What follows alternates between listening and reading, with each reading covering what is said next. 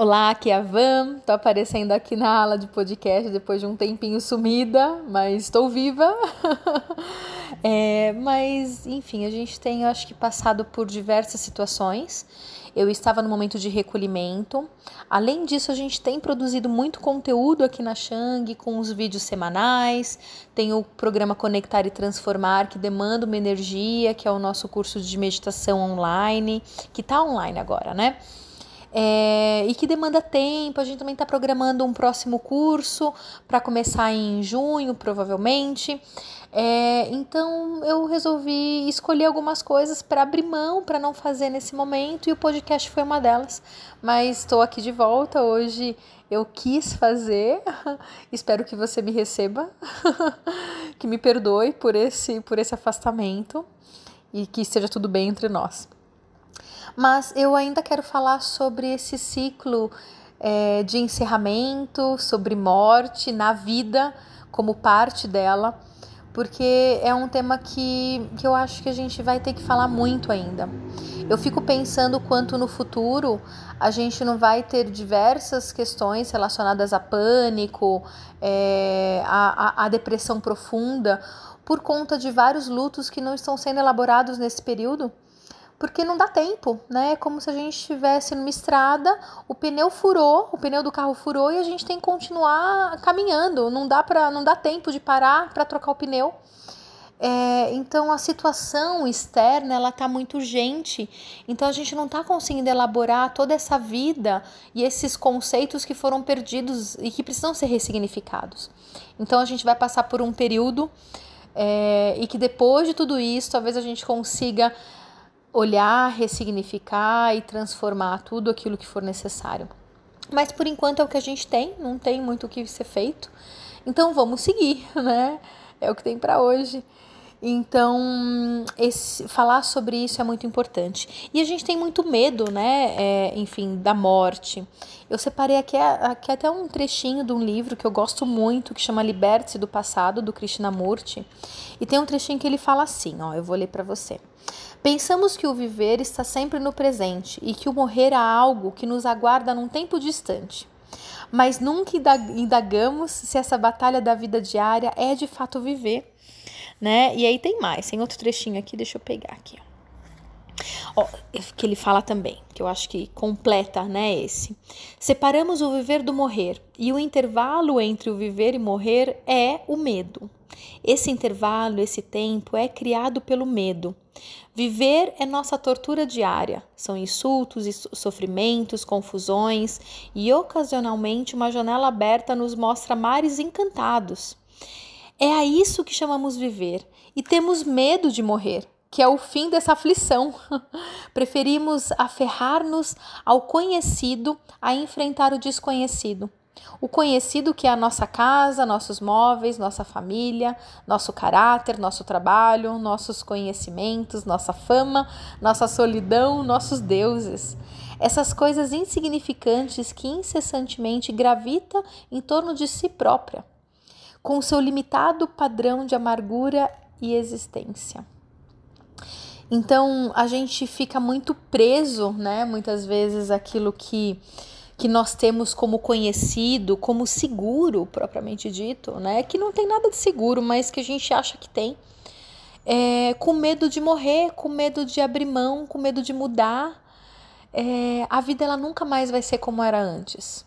Não tem como voltar. A gente fala muito disso, né? Quando as coisas voltarem ao que eram. E assim, desculpa dizer isso, mas não tem como.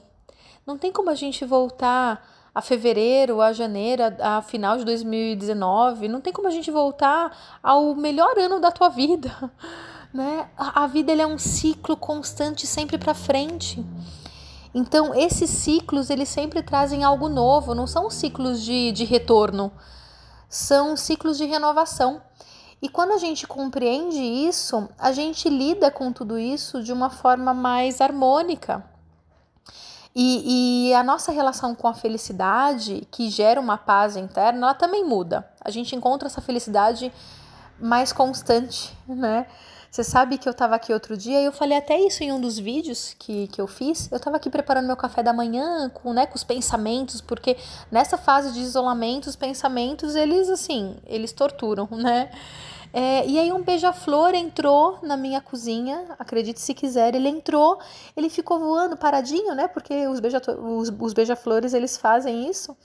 Ele ficou paradinho assim, olhando em volta, e naquele momento me deu uma paz, porque eu saí de todos aqueles pensamentos que eram, né, é, que, que era esse sofrimento, essa amargura, esse apego né? Porque os pensamentos eles são relacionados sempre ao passado, ou então ao futuro, que a gente nem sabe, mas é um futuro que está muito impregnado com os nossos conceitos do passado.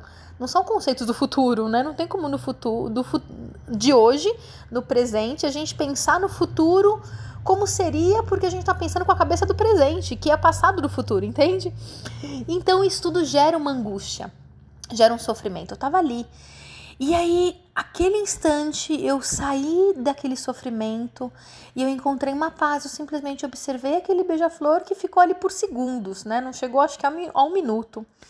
E aí, como não tem, né, nem, não, tipo, não tinha nenhuma flor em volta dela, apesar da, minha casa estar cheia de planta, é, ele foi embora. E naquele instante eu fui pega por uma outra angústia, a angústia do vazio da morte daquele momento que me trouxe tanto prazer e tanta felicidade. E aí eu comecei a pensar o que, que eu preciso fazer para que esse beija-flor da próxima vez que ele vier, ele fique ou que ele volte. Eu preciso comprar um daqueles bebedores um daqueles bebedores, né, de passarinho. Eu preciso colocar uma flor aqui então que seja bem gostosa, que o beija-flor goste, para prender, para segurar, para manter. Então, essa felicidade ela é rompida com uma, com uma angústia por uma necessidade de manter aquela felicidade. E isso é muito louco de pensar, porque a gente faz isso o tempo inteiro, né? Uma situação que é muito boa, a gente já tá sofrendo porque ela vai acabar e os momentos eles acabam mesmo.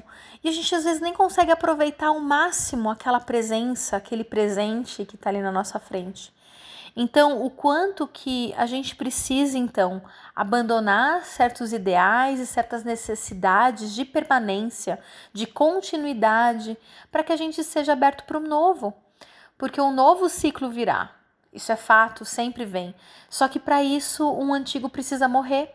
Então a gente vai ter que ressignificar toda a nossa forma de viver, aquilo que foi conhecido até hoje, para que a gente seja aberto para um, um novo ciclo, para uma nova para uma nova vida que a gente não sabe o que vai ser. E aí que está o grande lance, o grande segredo. A gente vai ter que se entregar e vai ter que confiar, mesmo sem saber o que vem.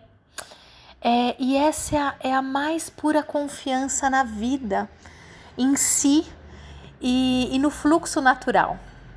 Então, retomando os podcasts, eu acho que esse, essa é uma boa reflexão. Espero que mexa com você que se mexer tá bom, é um período e, e nesse momento de, de isolamento precisa mexer, né? Se não mexer, quer dizer que alguma coisa tá errada.